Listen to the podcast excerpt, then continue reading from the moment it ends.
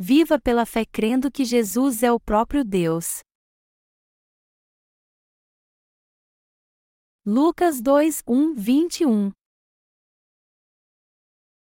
Naqueles dias, foi publicado um decreto de César Augusto, convocando toda a população do império para recensear-se. Este, o primeiro recenseamento, foi feito quando Quirino era governador da Síria. Todos iam alistar-se, cada um à sua própria cidade. José também subiu da Galiléia, da cidade de Nazaré, para a Judéia, a cidade de Davi, chamada Belém, por ser ele da casa e família de Davi, a fim de alistar-se com Maria, sua esposa, que estava grávida. Estando eles ali, aconteceu completarem-se-lhe os dias, e ela deu à luz o seu filho primogênito, enfaixou-o e o deitou numa manjedoura, porque não havia lugar para eles na hospedaria. Havia, naquela mesma região, pastores que viviam nos campos e guardavam o seu rebanho durante as vigílias da noite. E um anjo do Senhor desceu aonde eles estavam, e a glória do Senhor brilhou ao redor deles, e ficaram tomados de grande temor. O anjo, porém, lhes disse: Não temais, eis aqui vos trago boa nova de grande alegria, que o será para todo o povo, é que hoje vos nasceu, na cidade de Davi, o Salvador, que é Cristo, o Senhor. E isto vos servirá de sinal: encontrareis uma criança envolta em faixas e deitada em manjedoura.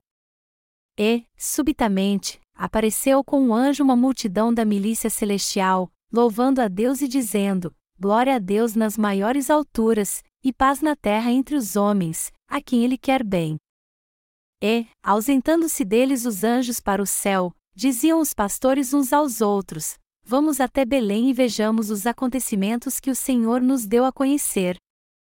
Foram apressadamente e acharam Maria e José e a criança deitada na manjedoura. E, vendo, divulgaram o que lhes tinha sido dito a respeito deste menino. Todos os que ouviram se admiraram das coisas referidas pelos pastores. Maria, porém, guardava todas estas palavras, meditando-as no coração. Voltaram, então, os pastores glorificando e louvando a Deus por tudo o que tinham ouvido e visto, como lhes for anunciado. Completados oito dias para ser circuncidado o menino, deram-lhe o nome de Jesus, como lhe chamara o anjo, antes de ser concebido. E embora eu já tenha falado muito sobre o significado do Natal, eu quero continuar pregando sobre isso. Talvez porque ainda seja Natal. Eu ontem descansei um pouco. E enquanto descansava, eu vi um vídeo sobre o derretimento das camadas de gelo e as consequências que isso causa. Este filme é uma história fictícia, é claro, mas ele foi baseado no aquecimento global e nas mudanças climáticas que estão acontecendo no planeta Terra hoje em dia. Em uma das cenas, uma onda gigante cobriu a Estátua da Liberdade e inundou a cidade de Nova York. Somente alguns arranha-céus não ficaram submersos sob a água e grandes navios vagavam à deriva na cidade. Este filme é um sucesso de Hollywood. Há muito tempo eu vi filme chamado Arrebatamento, e na época eu pensei que seria muito bom se os nascidos de novo tivessem feito esse filme. O filme era antigo, a imagem não estava muito clara e o som era muito ruim também. Mesmo assim, ele era muito interessante e bem feito.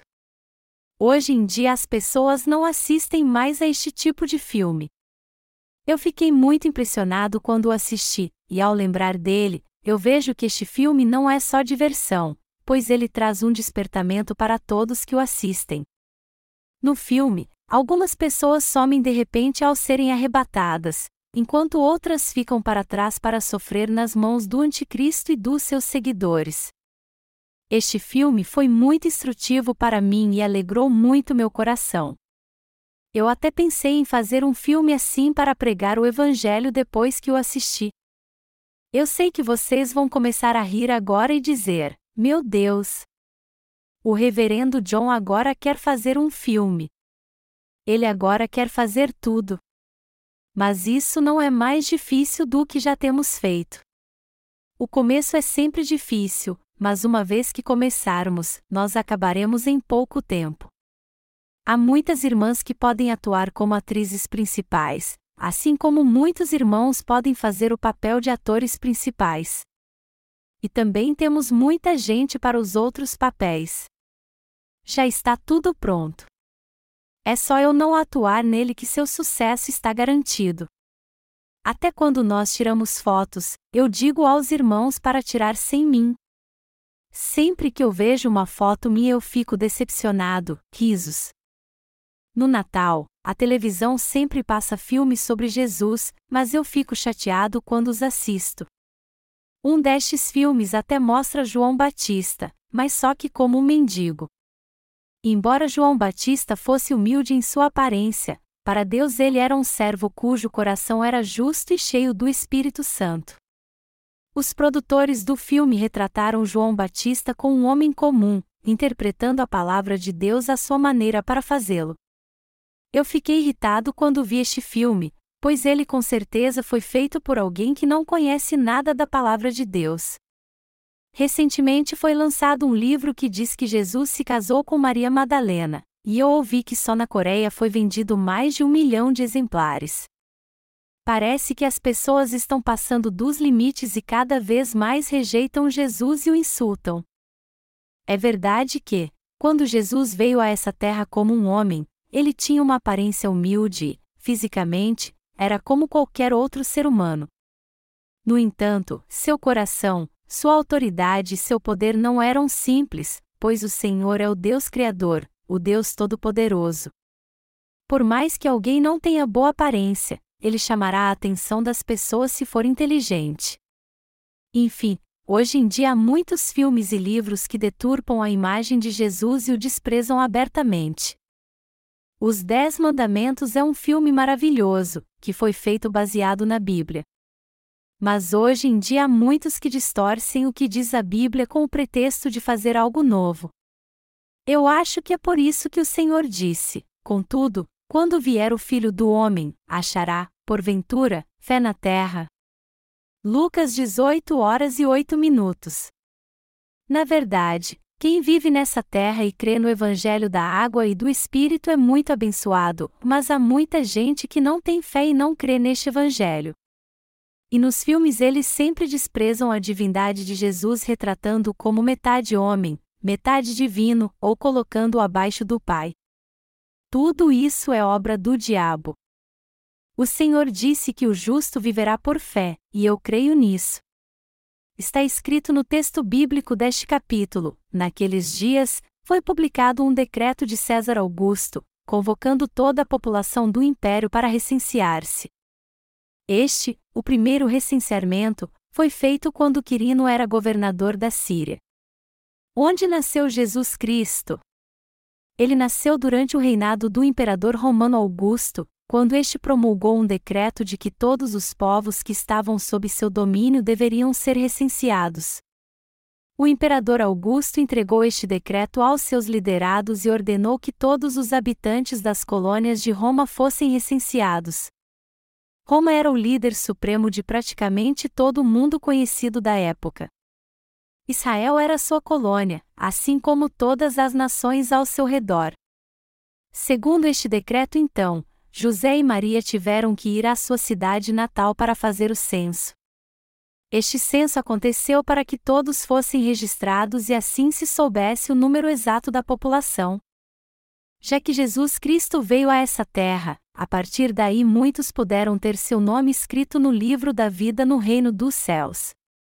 Isso significa que seu nome também pode ser escrito no registro da família do reino dos céus. O livro de Apocalipse diz que o nome das pessoas está escrito no livro da vida ou no livro das obras, e que aqueles cujo nome não estiver escrito no livro da vida serão lançados no fogo do inferno e passarão pelo segundo julgamento por causa dos seus pecados. Mas a Bíblia também diz que aqueles cujo nome estiver escrito no livro da vida viverão para sempre com o Senhor e desfrutarão da vida eterna ao seu lado. Algo de suma importância para nós foi o Senhor ter vindo a essa terra. Nos dias do Antigo Testamento, a salvação se limitava apenas ao povo de Israel. No entanto, quando o Senhor veio a essa terra nos dias do Novo Testamento, todos neste mundo puderam ser salvos do pecado e se tornar cidadãos do reino dos céus. Eu não tenho palavras para expressar como sou grato pelo Senhor ter vindo a nós e nos aceitado como povo do reino dos céus. O Senhor Jesus veio a essa terra. O Natal é o dia em que celebramos a vinda do Senhor. Quem então é este Jesus que veio a essa terra? Embora Jesus tenha vindo a essa terra num corpo carnal como filho de José e Maria, ele era o próprio Deus. Além disso, ele não é apenas um Deus criado pelo homem, mas o Criador e o Rei dos Reis.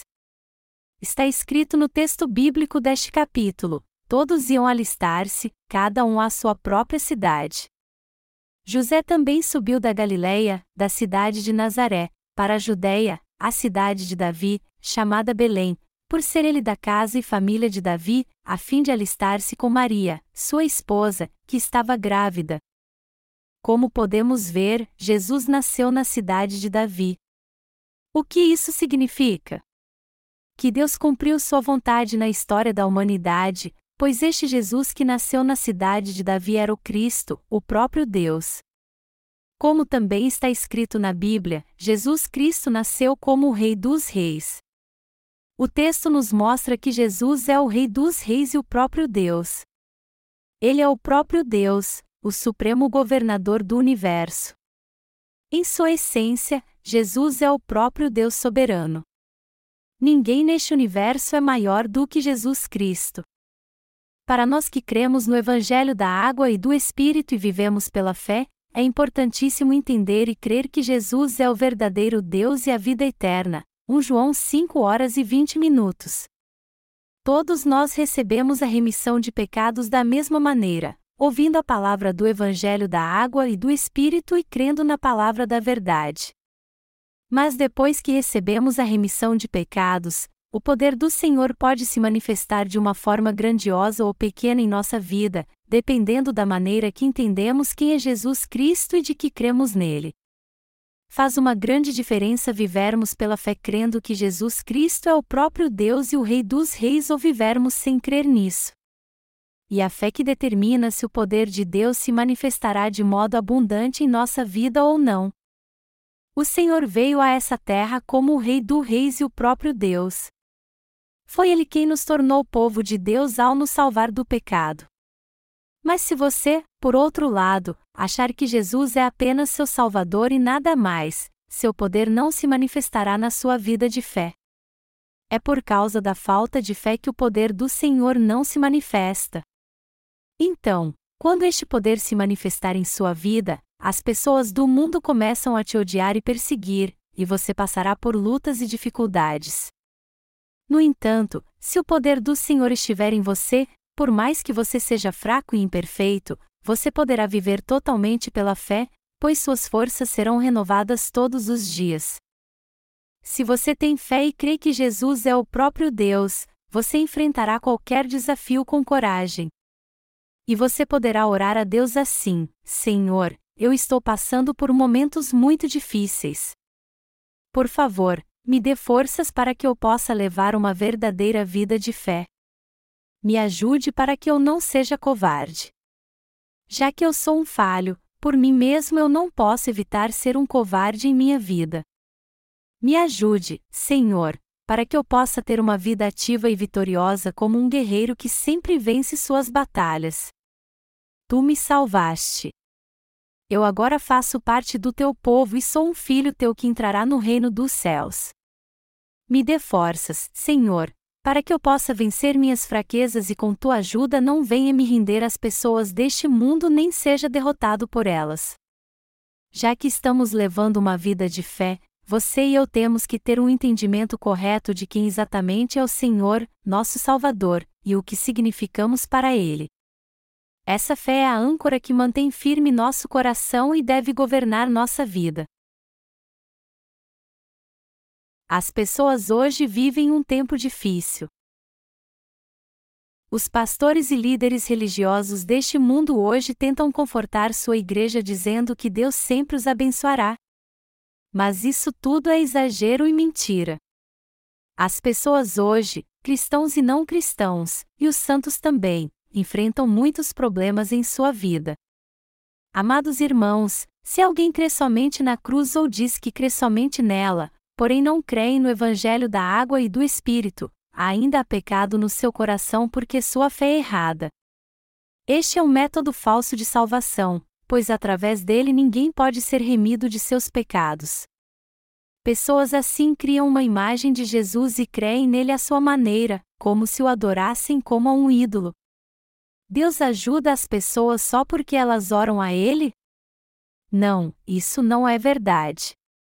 Muitos pastores neste mundo ensinam sua igreja pecaminosa que eles não precisam se preocupar com as dificuldades, pois Deus os ajudará simplesmente se eles orarem a Ele.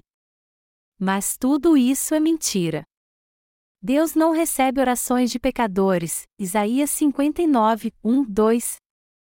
Quem de fato então recebeu a remissão de pecados? Os que creem no Evangelho da água e do Espírito. Quem de fato nos salvou do pecado e nos tornou povo de Deus através da palavra do Evangelho da água e do Espírito?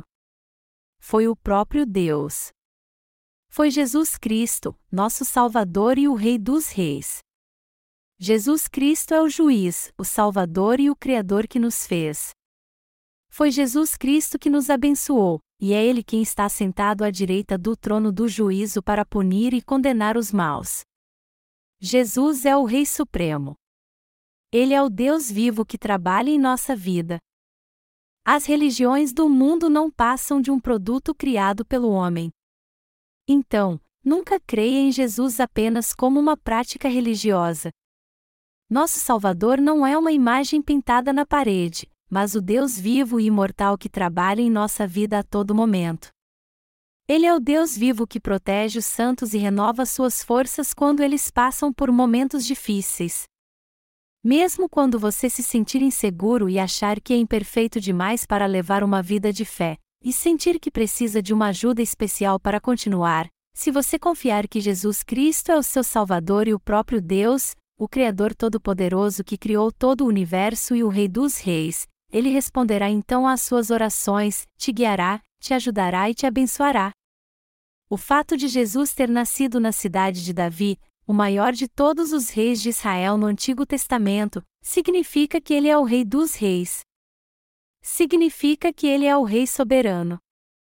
Então, se alguém afirma que foi salvo por crer em Jesus Cristo, mas acha que ele foi apenas um dos grandes sábios do passado como Confúcio ou Buda, ele irá sucumbir por causa da sua fé errada, será enganado por Satanás e terá uma vida muito amaldiçoada. O Jesus que salvou você e eu com o evangelho da água e do Espírito não é um destes sábios, ou seja, ele não é uma mera criatura, mas o próprio Deus Criador. E já que ele é aquele que existe por si mesmo, ele é o Rei dos Reis, ele reina e domina sobre todas as coisas, é o juiz que concede a graça da salvação àqueles que merecem e amaldiçoa os que merecem também.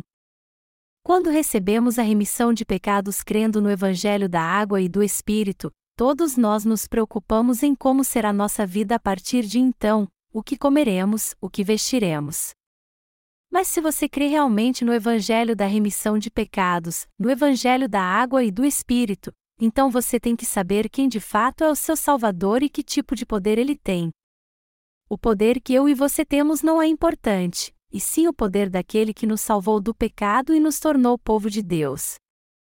A pergunta então é se Jesus é rei ou criatura, se ele é realmente onisciente e onipotente ou seu poder é limitado.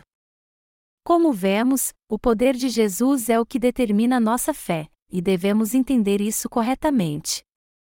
Se nós tivermos um entendimento preciso de tudo isso, então isso significa que cremos no Deus Todo-Poderoso e, portanto, podemos buscá-lo em oração e receber sua ajuda.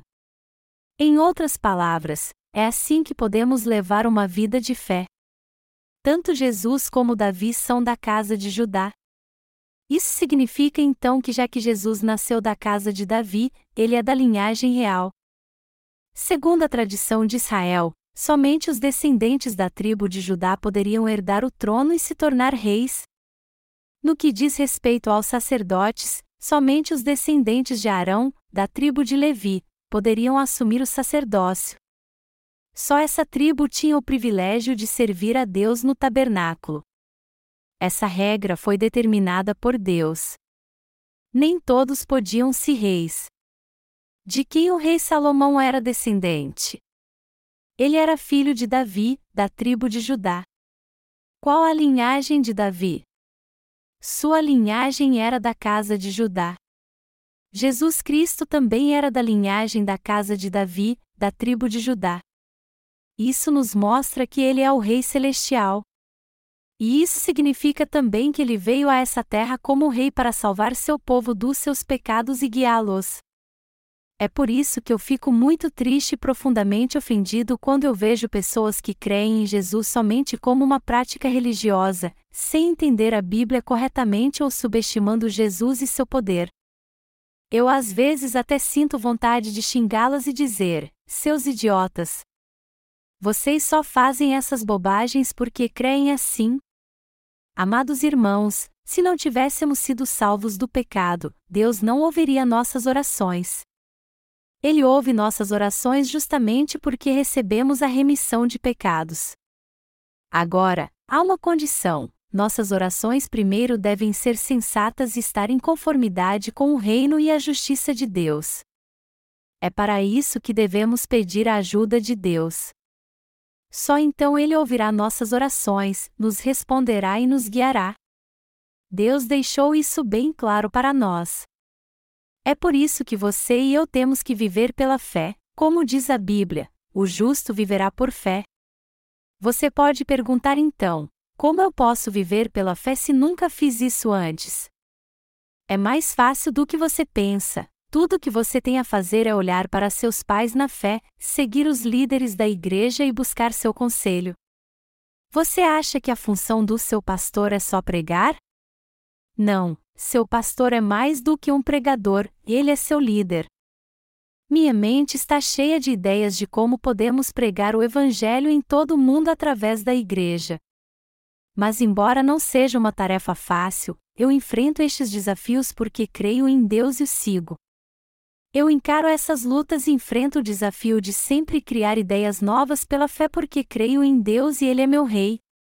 E mesmo quando eu não tenho nada em vista, eu enfrento os desafios pela fé e sigo em frente. É assim que eu faço a obra de Deus. Mas e você? É assim que você faz a obra também? Sim, eu sei que você faz tudo pela fé. E é isso que significa viver pela fé. Todos vocês têm que aprender a viver assim.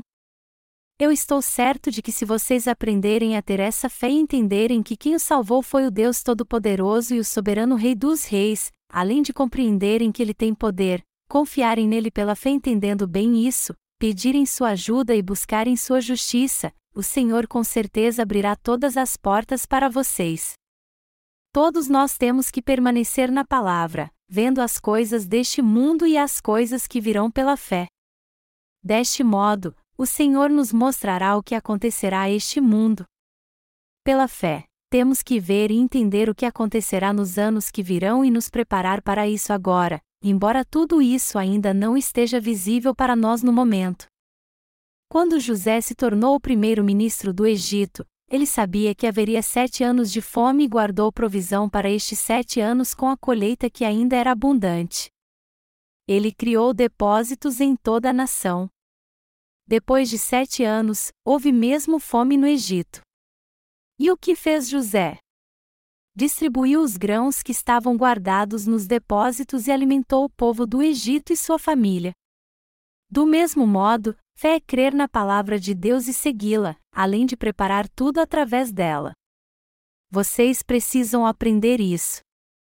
Se vocês agirem conforme sua vontade e usar seus próprios métodos, seus esforços não terão efeito algum, pois sua fé não estará em Deus. Algum tempo atrás, eu dei o seguinte conselho a uma de nossas irmãs que trabalhava como costureira: já que você tem tanto talento, por que você não abre um negócio e começa a desenhar e criar suas próprias roupas ao invés de ficar apenas consertando? No começo pode ser difícil, mas eu tenho certeza que você vai conseguir. A princípio, Pareceu que ela tinha aceitado meu conselho, mas depois ela me disse que não podia fazer aquilo. Ela não confiou no meu conselho. Se ela não encarar seus desafios pela fé, ela passará o resto de sua vida consertando roupas. A pessoa que apenas conserta roupas pode se tornar a estilista mais famosa do mundo, ainda mais se ela recebeu a remissão de pecados, for guiada por Deus e perseguir isso pela fé. Embora eu não entenda nada sobre confecção e não saiba fazer nada com um pedaço de tecido, até eu posso criar algo se me dedicar a isso. Tudo é possível se enfrentarmos nossos desafios pela fé. Eu sei disso porque creio em Deus. Aqueles que creem em Deus recebem dele seu poder.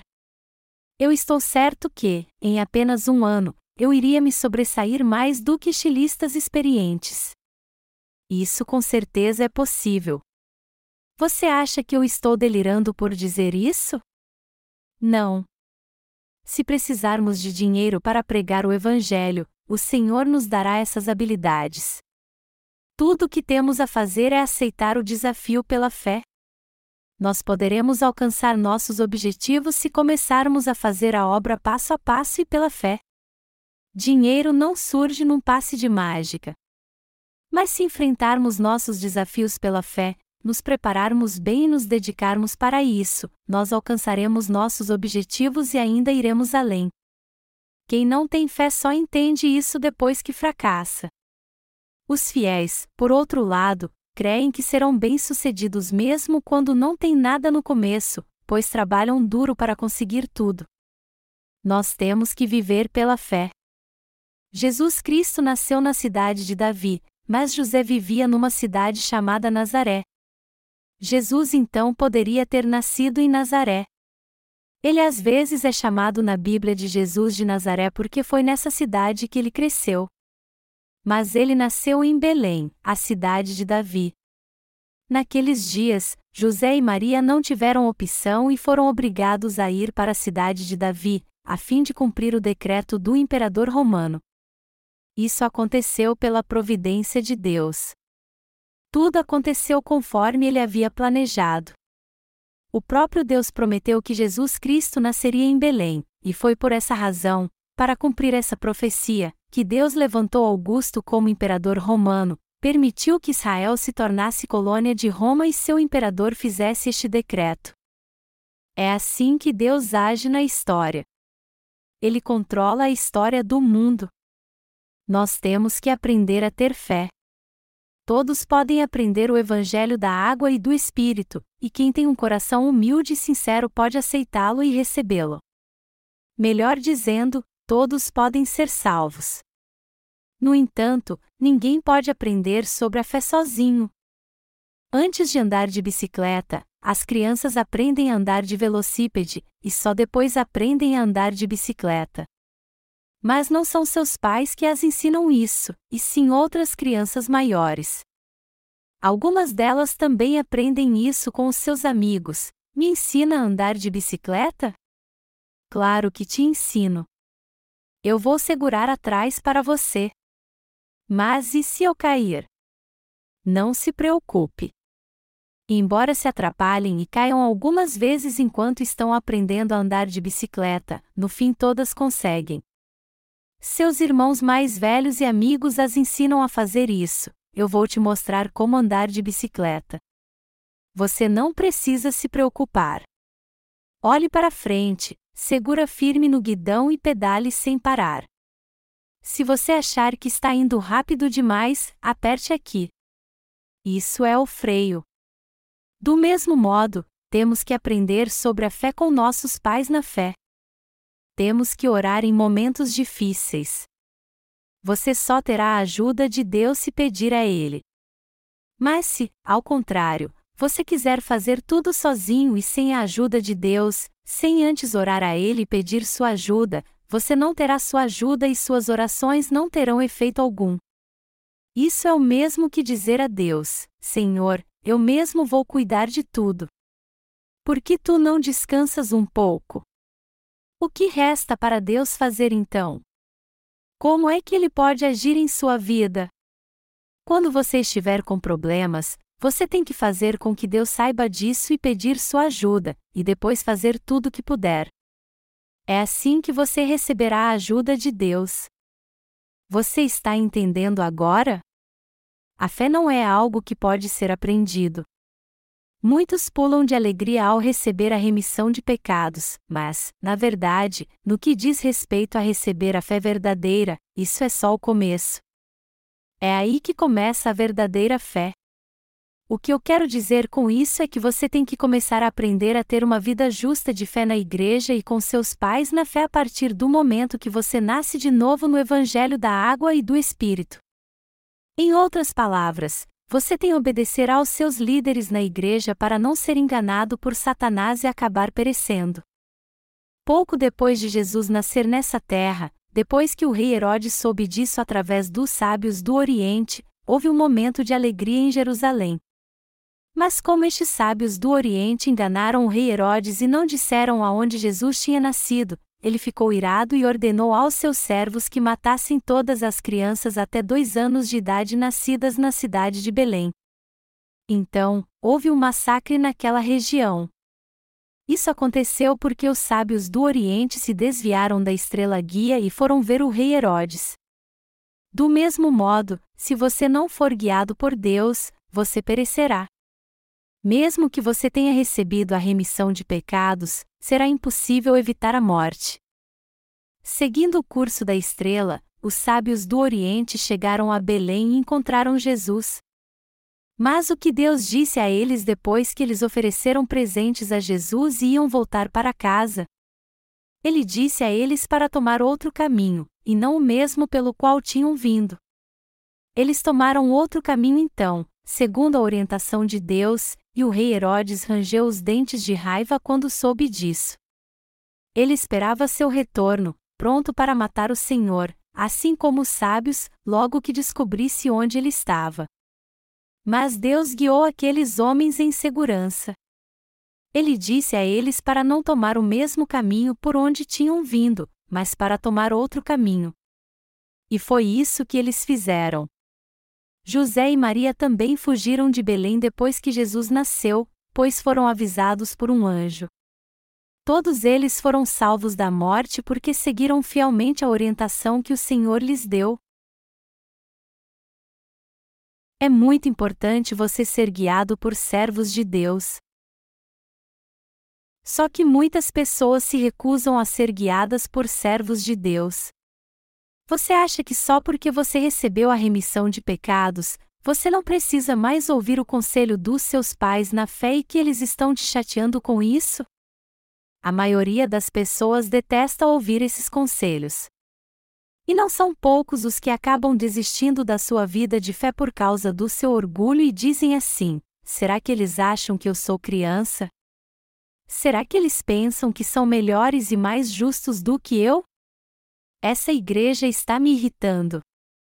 Eu detesto quando eles ficam me dando ordens como se eu fosse um garotinho, me dizendo para fazer isso e aquilo. Eu desisto.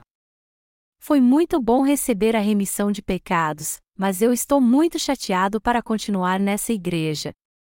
Você tem que deixar de lado seu orgulho e o que pensa. Todos que receberam a remissão de pecados agora são novas criaturas em Cristo. A Bíblia diz que, assim, se alguém está em Cristo, é nova criatura, as coisas antigas já passaram, eis que se fizeram novas. 2 Coríntios 5 horas e 17 minutos. Amados irmãos, sua fé é nova porque vocês estão vivendo uma nova vida. Vocês não possuem mais aquela velha vida. Tudo agora é novo. Vocês precisam então aprender tudo de novo e seguir seus pais na fé desde o começo. Vocês têm que serem humildes. Até os que receberam a remissão de pecados há bastante tempo, se julgarem tudo por si mesmos e tomarem decisões sozinhos, acabarão perecendo. Todos precisam ser instruídos e guiados pela Igreja. Se alguém tem dúvidas, ele tem que perguntar. E isso não é algo que deve ficar apenas em nossas palavras, mas que devemos fazer todos os dias. Por exemplo, vamos dizer que você não tem mais comida. Não que você esteja precisando de alimento, mas que você não tem dinheiro para comprar nada. Nós passamos necessidades na nossa vida às vezes e não temos dinheiro para comprar nada. Quando isso acontece, não tem problema algum nós pedirmos ajuda a alguém para suprir nossas necessidades, mas a primeira coisa que temos que fazer é pedir ajuda a Deus, confiar nele, e só depois buscar uma solução. Aí então é que ele trabalhará em nossa vida. É isso que significa andar com o Senhor. Se não formos guiados pelo Senhor, com certeza pereceremos. Quando você faz o que quer na sua vida de fé, seus pais na fé te avisam para você não fazer isso. Mas se você não ouvi-los e não seguir seus conselhos, você desistirá da sua vida de fé e acabará morrendo. E se alguém que recebeu a remissão de pecados desistir da sua vida de fé, ele não estará desistindo apenas dela, mas da sua própria vida. Os nascidos de novo que desistem da sua vida de fé acabam desistindo da sua própria felicidade. Alguns de vocês podem até achar que eu sou muito duro ao dizer isso, mas minha intenção não é ser rude. Longe disso, eu digo isso com todo amor porque isso precisa ser dito. E o que eu estou dizendo aqui é algo indispensável para vocês.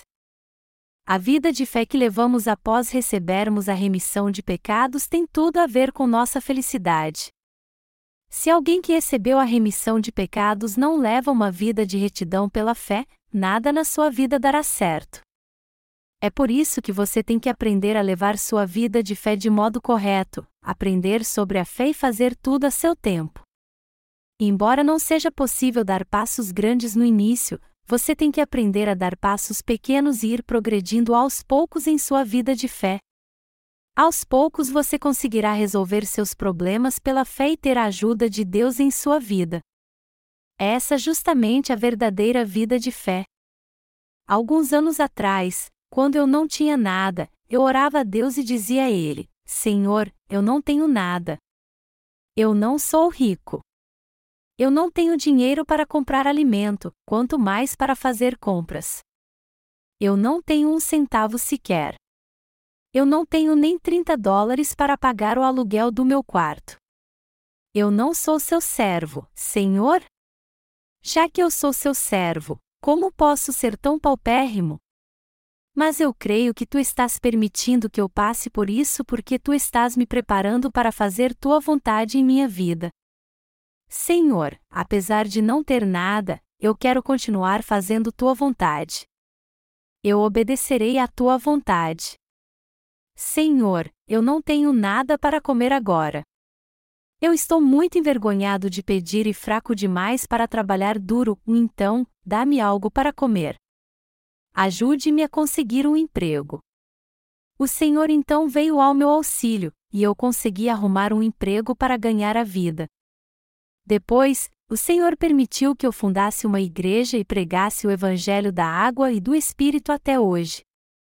Amados irmãos, sua vida de fé não é mera teoria. Jesus é real. Sua vida é real. Você não está passando por dificuldades agora? Sua luta não é uma ilusão, mas algo real. Quando nós ouvimos sobre as lutas que alguém tem enfrentado, pensamos que não é real, mas é algo muito real quando acontece conosco. É nessas horas que temos que orar fervorosamente a Jesus, que nos salvou e é nosso pastor de verdade, e não apenas fruto da nossa imaginação.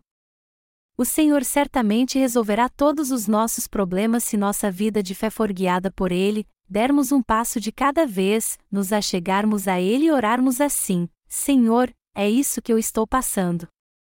Me ajude, por favor.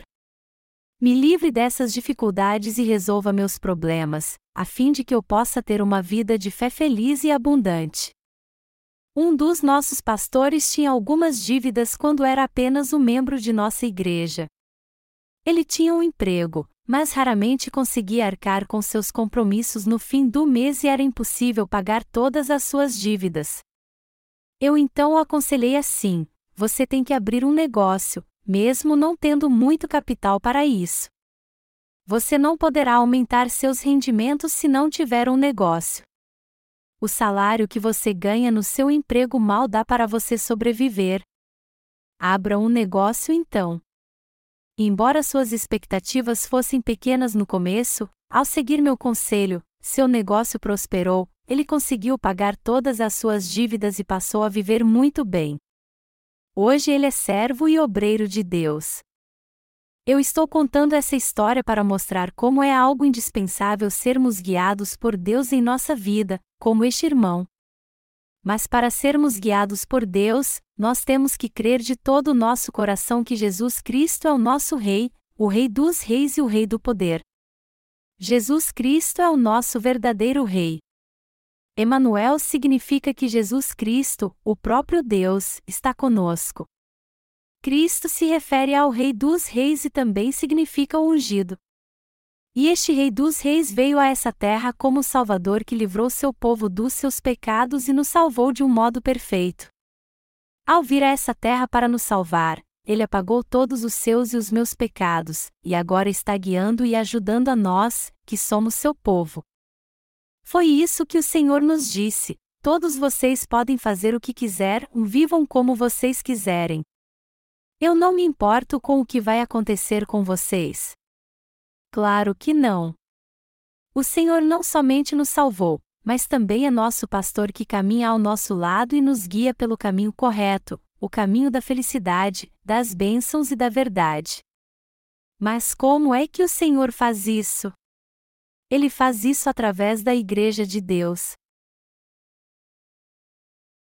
O que acontecerá se o Senhor não encontrar lugar em nosso coração? Vamos ler Lucas 2, 6 e 7 agora. Estando eles ali, aconteceu completarem-se-lhe os dias, e ela deu à luz o seu filho primogênito, enfaixou-o e o deitou numa manjedoura, porque não havia lugar para eles na hospedaria. Quando José e Maria chegaram à cidade de Davi, Maria estava perto de dar à luz. A gestação da mulher geralmente dura nove meses. E como Jesus Cristo estava para nascer, Maria precisava de um lugar para tê-lo. Embora coisas abomináveis aconteçam em hotéis e pousadas hoje em dia, naquela época não era assim. As hospedagens eram lugares onde os viajantes cansados podiam comer e descansar.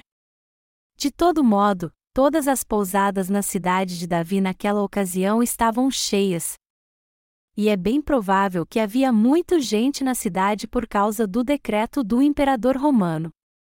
Então, já que não havia um quarto na hospedaria, Maria teve que ficar no estábulo e deu à luz a Jesus ali, envolvendo-o logo depois em panos e colocando-o numa manjedoura. Uma manjedoura é um tabuleiro usado para alimentar animais. Nós vemos então que Jesus nasceu num estábulo, um lugar onde ficavam os animais. A Bíblia também diz aqui que Maria deu à luz ao seu filho primogênito, o envolveu em panos e o colocou numa manjedoura. O que significa filho primogênito aqui? Significa que Jesus foi o primeiro filho de Maria. Em outras palavras, que ela deu à luz pela primeira vez. A Bíblia diz que a Virgem Maria concebeu Jesus porque creu na palavra, mas ela não dormiu com José até que seu filho nascesse. A Bíblia diz também que ela deu à luz ao seu filho primogênito. Todos os discípulos de Jesus conheciam muito bem sua família, pois eles o acompanhavam a todos os lugares. Por que então que os discípulos, que conheciam muito bem a família de Jesus, escreveram que ele foi o primogênito de Maria? Porque Maria teve mais seis ou sete filhos de José depois do nascimento de Jesus. Então, eu não consigo deixar de rir dos ensinamentos da Igreja Católica Romana sobre os outros filhos de José e Maria, que eles afirmam ser primos de Jesus só para deificar Maria. Está escrito no texto bíblico deste capítulo que Maria deu à luz a Jesus, seu filho primogênito, e o pôs numa manjedoura envolvido em panos. O que isso nos diz? Que Deus tomou emprestado o corpo da Virgem Maria por algum tempo a fim de vir a essa terra como um homem, foi por isso que lhe disse: Eis que a Virgem conceberá e dará à luz um filho, e ele será chamado pelo nome de Emanuel. O nome Emanuel aqui indica que Deus nasceu nessa terra encarnado como um homem para estar junto a nós. melhor dizendo, o próprio Deus veio habitar com o homem nessa terra. Isso significa que o Senhor tornou seus filhos pessoas simples como nós e agora habita conosco. Foi por isso que Maria disse para o anjo que era uma simples serva para Deus, e você e eu também temos que confessar que somos seres simples assim. Mas o Senhor veio para salvar realmente pessoas desprezíveis como nós, levar nossos pecados sobre seu corpo, morrer crucificado, ressuscitar dos mortos e purificar assim todos os nossos pecados. Deus, ao nos tornar seus filhos santos e sem pecado, nos recebeu em seus braços.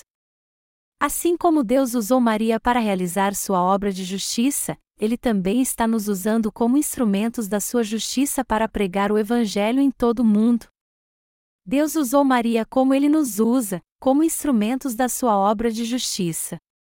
Então, jamais devemos colocar Maria no mesmo nível que Jesus e o Pai. Quando os católicos rezam, eles dizem assim: Ave Maria, cheia de graça, rogai por nós, pecadores. E eles também oram para São Pedro e uma infinidade de santos para que intercedam por eles. Só que eles não podem fazer isso. Embora Maria tenha sido uma mulher cheia de graça, ela era apenas um ser humano criado por Deus. Por essa razão, ela não deve ser tão exaltada. É errado deificá-la desse jeito. Jesus Cristo tomou emprestado o corpo da Virgem Maria por algum tempo para nascer na cidade de Davi e cumprir a promessa de que viria nos salvar. Maria não concebeu Jesus porque era esposa de Deus. Maria é apenas alguém que recebeu a graça de Deus como nós.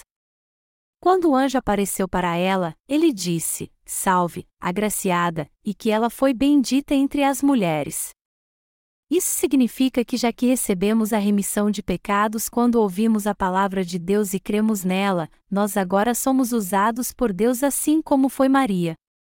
Mas há muitos hoje que adoram mais a Maria do que a Jesus, e a deificam e adoram como um ser divino. Isso teve início nas religiões pagãs. As religiões pagãs costumavam adorar várias deusas, e Azerá era uma delas. As sociedades na época eram agrárias e a religião estava ligada ao culto feminino para se obter bênçãos celestiais por causa da fertilidade. Até hoje as pessoas estão ligadas a essas coisas, como a deusa da fortuna. Por exemplo, quando o Brasil e a Alemanha fizeram a final da Copa do Mundo, as pessoas discutiam sobre quem a deusa da fortuna iria favorecer. Elas deificaram uma mulher e a adoram como se fosse uma deusa. Do mesmo modo, os católicos colocam Maria acima de Jesus e oram assim: Ave Maria, cheia de graça, essa oração mostra que Maria pode conceder graça e salvação. A graça na frase cheia de graça se refere ao amor de Deus e o seu domingo. Se refere à sua misericórdia, melhor dizendo. Mas será que o ser humano pode conceder misericórdia a outro ser humano? O homem pode até ter um pouquinho da misericórdia de Deus por ter sido criado à sua imagem, mas ele não concede graça como Deus. Ele pode até desejar isso em sua mente e coração, mas não pode fazer isso. Como você sabe muito bem, tem muita gente que adora Maria. Mas, na verdade, Maria não merece adoração alguma. Jesus é o seu Salvador, embora tenha nascido dela. Mas parece que Maria se esqueceu disso algumas vezes. Quando lemos o Evangelho de Lucas, vemos que quando Jesus tinha 12 anos, Toda a sua família foi para Jerusalém para a festa da Páscoa, e quando voltaram, Maria e José se perderam dele. Então, eles voltaram a Jerusalém e acharam Jesus no templo, conversando com os rabinos judeus. Jesus estava ensinando-os. Ao ver isso, Maria disse: Por que tu estás aqui? Eu estava te procurando em todo lugar e pensei que tu tinhas te perdido. Mas Jesus lhe respondeu: por que é que me procuráveis? Não sabeis que me convém tratar dos negócios de meu pai?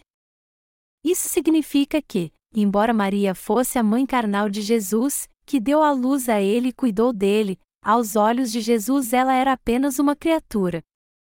Jesus só tomou seu corpo emprestado por algum tempo. E só porque Maria era sua mãe carnal, isso não significa que ela era maior do que ele ou seu líder. Se Maria tivesse dado à luz somente a Jesus e mantivesse sua castidade, nós até que teríamos algum respeito por ela. Nós a respeitaríamos assim como respeitamos os padres católicos e as freiras por não se casarem e viverem para fazer boas obras. Só que Maria teve outros filhos, todos irmãos carnais de Jesus. Alguém pode até discordar disso dizendo que não é pecado gerar filhos, mas eu só estou dizendo isso para explicar que ninguém pode colocar Maria acima de Jesus ou dizer que ela é esposa de Deus. As pessoas pensam muito em Deus e em Jesus de um modo carnal, baseando-se nos seus próprios padrões. Deixe-me te contar uma história engraçada. Há muito tempo, havia dois irmãos, mas um dia o mais velho morreu e seu irmão mais novo passou a tomar conta do filho dele.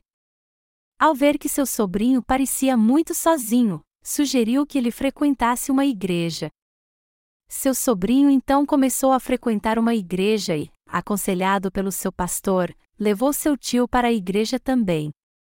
O tio, que foi para a igreja só por causa do sobrinho, se sentou e o viu orando, clamando ao pai.